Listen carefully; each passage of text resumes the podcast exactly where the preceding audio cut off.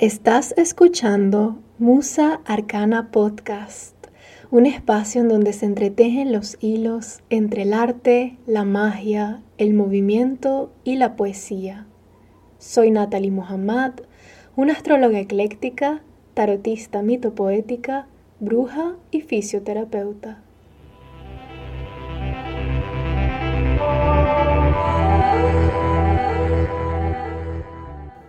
Hola, hola, te doy la bienvenida a este nuevo episodio del Clima Astral en Musa Arcana Podcast. En este episodio vamos a hablar sobre la astrología del 8 al 14 de octubre del 2023. Sin duda es una semana bastante intensa. no voy a mentir, las energías son un poco fuertes y no necesariamente son del todo bonitas. Esto no significa que tienen que ser feas en sí, pero creo que es importante reconocer que hay cosas que simplemente son un poco difíciles, porque con este reconocimiento podemos hacer algo al respecto. Estamos a punto de iniciar la época de eclipses, ya estamos como en las sombras de la época de eclipses. Generalmente los eclipses representan cambios masivos en nuestras vidas y son ciclos de seis meses cada seis meses ocurren ciertos eclipses, eclipses solares y eclipses lunares, que sacuden el área de nuestras vidas o el área en nuestras cartas en donde suceden. Así que bueno, ya llegaremos a hablar específicamente del eclipse. Vamos a comenzar con el ingreso de Venus en Virgo. Después de estos últimos meses en donde durante todo el verano Venus estuvo en Leo y estuvo en un ciclo retrógrado, ahora Venus se adentra en las tierras refinadas de Virgo, desde el 8 de octubre hasta el 8 de noviembre. Venus tradicionalmente representa el deseo, el amor, las artes refinadas, la reconciliación, la belleza de las formas, las artes, la música hermosa, el juego y también el placer. Y digamos que Virgo no es su signo favorito para transitar, es el signo tradicionalmente de su caída. Y esto sucede porque lo que Venus representa tradicionalmente poco se manifiesta o se lleva a cabo en Virgo. Virgo es un signo de tierra que busca refinar los detalles, tiene un ojo para encontrar las imperfecciones y también la capacidad para solventarlas.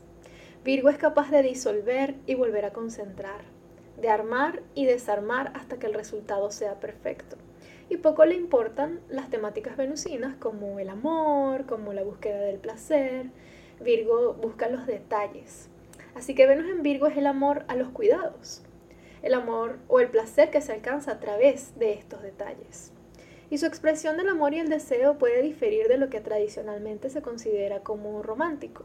Es un amor que se expresa a través de detalles minúsculos, y la apreciación de los rituales más mundanos, embelleciendo lo que hacemos en la cotidianidad. Es el amor a través de las palabras, de todo eso que normalmente no se ve. Venus en Virgo prefiere cultivar en las sombras, en su propio espacio, sin la intervención de manos externas que puedan entorpecer el proceso. Es como cuando tú sabes que harías algo mejor y por ende quieres, no, no quieres que nadie te ayude porque sabes que solo va a salir una forma determinada si lo haces tú, porque ya sabes cómo hacerlo. Venus en Virgo es así. Y durante esta, este mes nuestra atención se enfoca en los detalles. Nos volvemos permeables ante la información que se comunica con hechos y también con gestos. Las capas brillantes fallan seduciendo, pues el verdadero deseo es empelar capa por capa hasta llegar al corazón del asunto. A Virgo poco le importan eh, las cosas que embellecen. Y esto es un shock porque venimos de un periodo muy extendido de Venus en Leo en donde lo que importaba era lo que más estaba resaltando. Bueno, la temporada de Barbie en donde todo era este color fucsia, este rosado muy llamativo y, y Leo está regido por el Sol, que es el centro de nuestro sistema solar. Entonces era un signo que, que trabajaba bien sabiendo que otras personas lo estaban viendo y se alimentaba de cierta manera de este elogio, de este reconocimiento. Y Virgo prefiere que nadie lo moleste y que nadie lo vea. Venus en Virgo nos enseña que hay belleza en lo que siempre hacemos. Y para encontrarla solo debemos cultivar la presencia, en vez de actuar por impulsos o por programaciones automáticas. Y aunque Venus en Virgo sea difícil, sea un entorno difícil para Venus, nos aporta la sobriedad que se necesita para construir una vida de valor. Este mismo día, Marte en 27 grados de Libra hace una cuadratura con Plutón retrógrado en 27 grados de Capricornio. Esta cuadratura se ha estado formando durante las últimas semanas. Tenemos una conversación tensa entre Marte, que es el planeta de las guerras, la violencia, la agresión y el sexo, y Plutón, que es el rey del inframundo, es Hades, quien representa las estructuras de poder y los sistemas que están bajo tierra. Digamos que toda esta semana también tiene una temática muy plutoniana, Plutón está muy presente en toda la astrología, así que es importante prestarle atención a lo que Plutón representa en nuestras vidas. Ambos planetas forman una cuadratura que ocurre entre signos cardinales, y los signos cardinales indican una energía explosiva, que puede manifestarse con un deseo de iniciar discusiones, conflictos y normalmente están relacionados con dinámicas de poder, que es lo que Plutón representa. Quizás una dificultad para aceptar a las autoridades o para comprender el motivo de sus acciones, porque realmente las autoridades no necesariamente representan algo malo, pero Marte inflama. Marte representa el accionar en el mundo físico y estando en Libra se siente coaccionado queriendo decir cosas, pero temiendo las consecuencias, entonces no las dice, queriendo hacer cosas, pero también temiendo las consecuencias de sus acciones, así que no las hace. Y este contacto con Plutón puede inflamar toda esta situación. Y esto puede desembocar en acciones con muy poca planificación detrás. Esta es una energía difícil e intensa porque allí también está el nodo sur en, en Libra. Eh, que es algo de lo cual estábamos hablando la semana pasada, esta necesidad de dejar ir las cosas. Y no es casualidad que esto ocurra justo cuando Venus ingresa en Virgo. Así que recomiendo el enfoque en los detalles y en tratar de resolver las, las situaciones con seriedad y mucha compostura. En algún momento los aires se van a calmar y comprenderemos la situación desde una perspectiva más clara. Pero este es un preámbulo del próximo eclipse que también tendrá la participación de Plutón, así que actuando o adentrándonos en nuestro mundo, sea cual sea la elección que tomemos en las áreas que los signos cardinales ocupan en nuestras cartas, nada será igual. Y lo que yo recomiendo es mantener la calma durante estos, durante estos tránsitos, porque recordemos que los tránsitos no ocurren solo un día. Su efecto puede durar muchos más días o de repente hay algo que pasa en el día del tránsito astrológico, pero nos hacemos conscientes de lo que realmente representa o significa días después. Así que es probable que esta energía conflictiva de querer llevarle la contraria al mundo, de no querer aceptar las opiniones de figuras autoritativas o autoritarias, esté muy presente. Y lo más recomendable es respirar profundo y recordar que toda acción tiene una consecuencia. Luego, el 10 de octubre, tenemos a Venus en el primer grado de Virgo haciendo una oposición a Saturno que está retrógrado en el primer grado de Pisces. Dos días después de ingresar en Virgo, la reina del placer se opone ante el dios del tiempo, Saturno, quien se encuentra en Pisces desde marzo. Saturno en Pisces ha sido la responsabilidad de los sueños. Y con una oposición a Venus lo veo como un recordatorio de que si genuinamente queremos materializar ideas que son dispersas, Primero debemos tener claridad sobre los objetivos que queremos lograr y poner los pies sobre la tierra. Esta combinación entre un signo de tierra, que es Virgo, y uno de agua, que es Pisces, es un balance, en un balance perfecto se trata de caminar por la costa de una playa, teniendo el contacto con las olas que arremeten contra la arena, pero con la firmeza necesaria para retirarnos en cualquier momento que decidamos hacerlo, sobre todo si no sabemos cómo está el estado del mar. Venus en Virgo nos enseña sobre la honestidad con nuestros procesos y también nuestros progresos. Y Saturno en Pisces nos enseña sobre la disciplina y los límites necesarios para disipar las, neblinas de las fantasías y rescatar de ellas el verdadero anhelo. Este tránsito es ideal para darle forma a aquello que es difuso, para descomponer la ilusión, pues solo cuando identificamos las piezas y las analizamos, podemos saber qué hacer con ellas. Y para eso debemos priorizar la honestidad. Sueño con hacer X cosa, pero objetiva y honestamente, ¿qué puedo hacer hoy? La única forma de mejorar y llegar a tu destino es reconociendo el lugar exacto en donde tú estás. Y esto aplica sobre todo a los dominios de Venus, que son las relaciones románticas o cualquier tipo de relación interpersonal que es valiosa, eh, aquello que consideras valioso, pero también aquello que consideras hermoso. Y todo esto necesita estos límites saturninos, necesita esta estructura, este freno, porque puede que haya muchas cosas en las cuales, con las cuales soñamos o hemos idealizado, y esta combinación de Venus en Virgo con Saturno nos puede poner los pies sobre la Tierra. Luego, ese mismo día, Plutón estaciona directo en 27 grados de Capricornio. La historia de Plutón es interesante, pues su reino es inconsciente. Es un planeta que no se puede ver eh, con el ojo humano y solo se hace claro ante quien elige descender al inframundo. Quien elige ir ante el tan temido encuentro con las sombras. Cuando un planeta estaciona retrógrado o retorna su andar directo, entonces sus energías se amplifican y las temáticas que dicho planeta representa se hacen conscientes o su manifestación inconsciente empieza a tomar más espacio.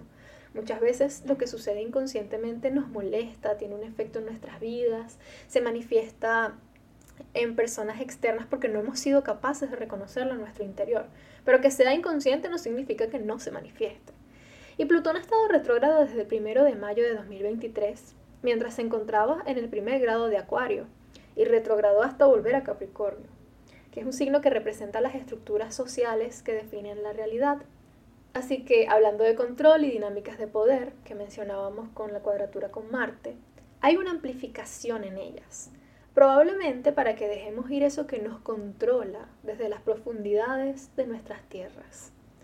Las sombras son monstruos hasta que les abrimos la puerta. Luego, el 11 de octubre del 2023, el Sol en 17 grados de Libra hace una oposición a Quirón retrógrado en 17 grados de Aries. Con el Sol en Libra, la búsqueda de balance y equilibrio se ha visto en constante depuración desde que el nodo sur ingresó en este signo. Todo lo que hablábamos la semana pasada, la necesidad de dejar ir. Y todo lo que ha estado estancado en este espacio se moviliza para finalmente ser dejado atrás o para ser expulsado. Quirón en la mitología griega es un centauro y actualmente eh, este cuerpo celeste está clasificado como un planetoide y como un cometa. Y representa a la figura mitológica de un centauro muy sabio que se dedicaba a la música, al arte, la medicina, la caza y la cirugía. Y fue el tutor de muchos héroes. Pero a pesar de ser un sanador, al momento de ser herido por una flecha envenenada, no fue capaz de sanarse a sí mismo. Y simbólicamente este punto representa todas esas áreas que requieren de un constante trabajo interno para ser sanadas. Actualmente Quirón se encuentra en Aries y está retrogradando, indicando un énfasis hacia el mundo interno y una necesidad de revisitar las cosas para entender en dónde se encuentran estas heridas. Y en Aries la sanación conlleva el reconocimiento propio, el poder tener la fuerza para dejar ir lo que frena nuestra propia evolución y eso es algo que solo podemos hacer nosotros, que requiere la fuerza de Aries, ese impulso de decidir que hay cosas que tienen que quedar atrás.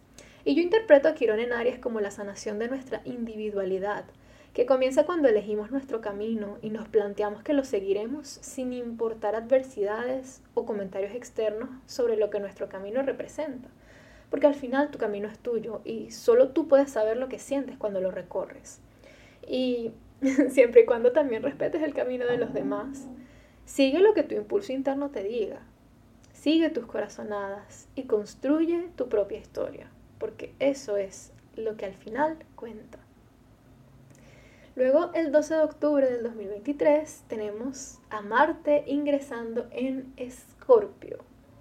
El planeta de la violencia y la energía física vital se adentra en su hogar receptivo o femenino tradicional, hasta el 24 de noviembre del 2023. Escorpio es un signo de agua fijo Y cuando pensamos en agua fija podemos usar el ejemplo de un pozo o las profundidades de los cuerpos de agua. En el caso del último ejemplo, no es posible que un ser humano acceda a las profundidades del océano, o por lo menos no ahora.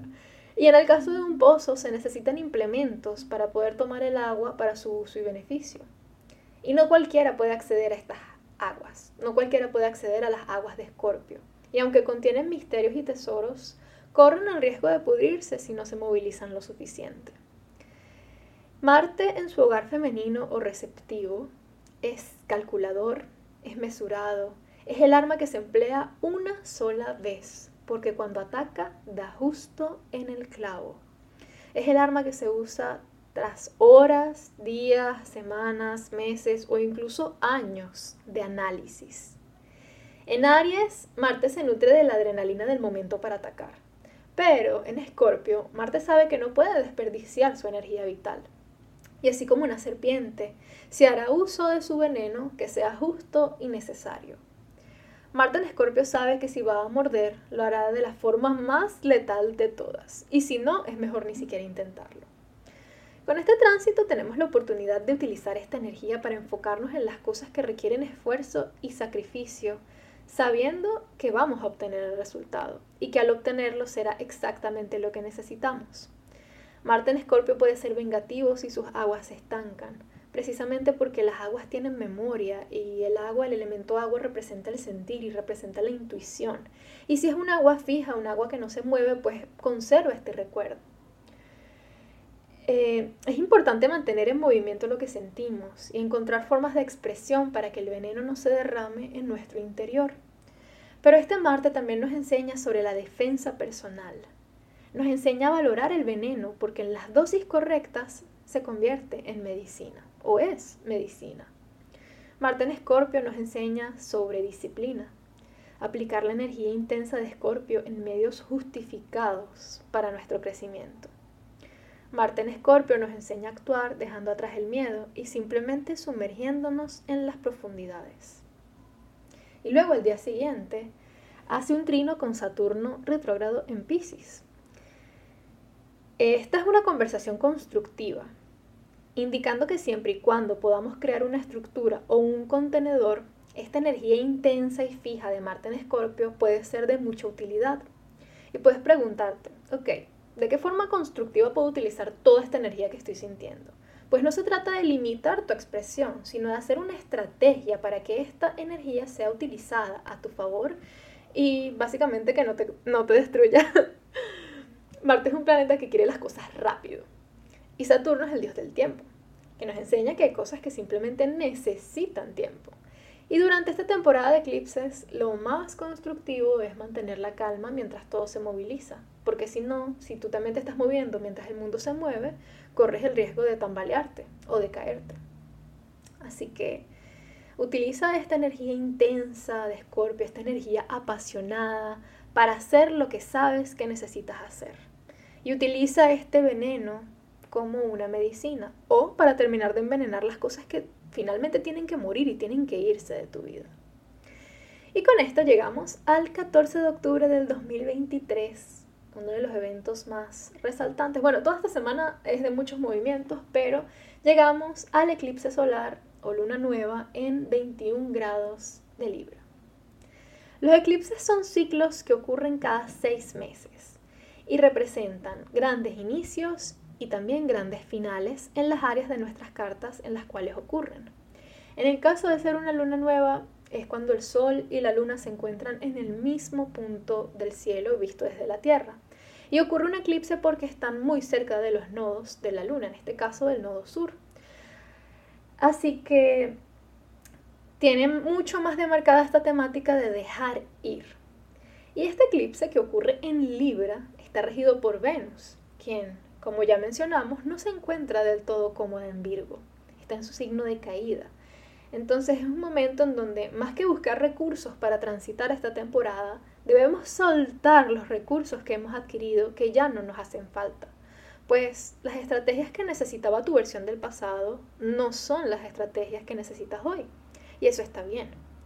El nodo sur representa una fuerza que drena, es un desagüe, Por allí sale todo lo que representa un imbalance, una impureza o una injusticia. Y esto puede ser un poco abrupto porque se trata de un eclipse. Visualmente los eclipses son eventos astronómicos bastante impactantes.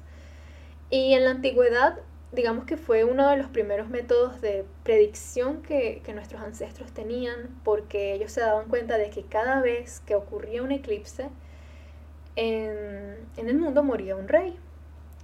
Así que eran eventos muy choqueantes, porque imagínate estar en el día eh, haciendo lo que normalmente estás haciendo y de repente pues el sol se oculta o si es de noche entonces la luna cambia de color. Eran eventos muy impactantes en la psique.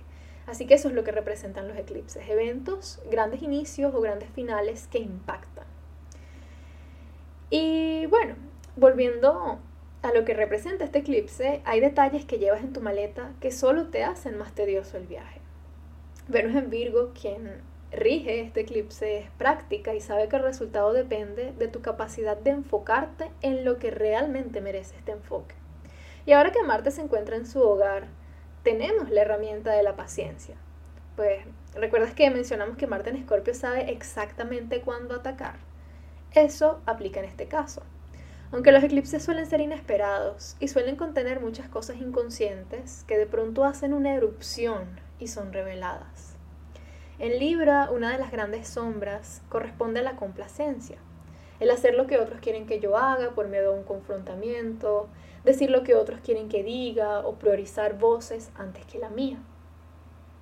Puede que te hagas más consciente de las formas en las cuales has estado buscando satisfacer deseos que nunca han sido tuyos, pero han estado tan presentes que has creído que genuinamente te representan. Y durante este eclipse, Mercurio en Libra también se opone a Quirón en Aries. Así que mucha de esta complacencia puede ser el producto de un trauma.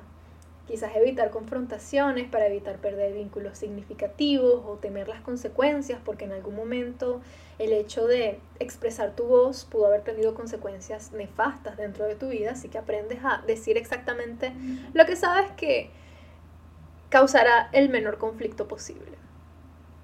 Pero recordemos lo que hablábamos al inicio de la semana. Saturno y Venus nos enseñan sobre los límites que debemos tener y la honestidad necesaria para seguir adelante. Mis recomendaciones durante esta época de eclipses es la de descansar, descansar, tomar mucha agua y siempre tener la valentía de decirte la verdad. Dejar ir lo que necesita quedarse en el pasado. Mm, darle veneno a lo que necesita morir. Y verlo todo desde la curiosidad. A mí me parece que las épocas de eclipse son maravillosas, son portales de cambio pero tienes que tener esta conciencia de estar dispuesto a hacer los cambios necesarios, porque si quieres un cambio externo, el cambio tiene que iniciar en tu interior. Y muchas veces lo que necesita cambiar es revelado, pero si es algo que ha estado muy arraigado, entonces se hace difícil o hay cierta resistencia con este cambio, no importa cuánto lo desees. Toma este impulso con estas energías universales para finalmente cortar con todo lo que tiene que ser cortado. Espero que estés muy bien durante esta semana, espero que descanses bastante. Me encantaría saber tu opinión sobre este nuevo segmento en Musarcana, Musarcana Podcast. Y bueno, nos vemos la semana que viene. Chao.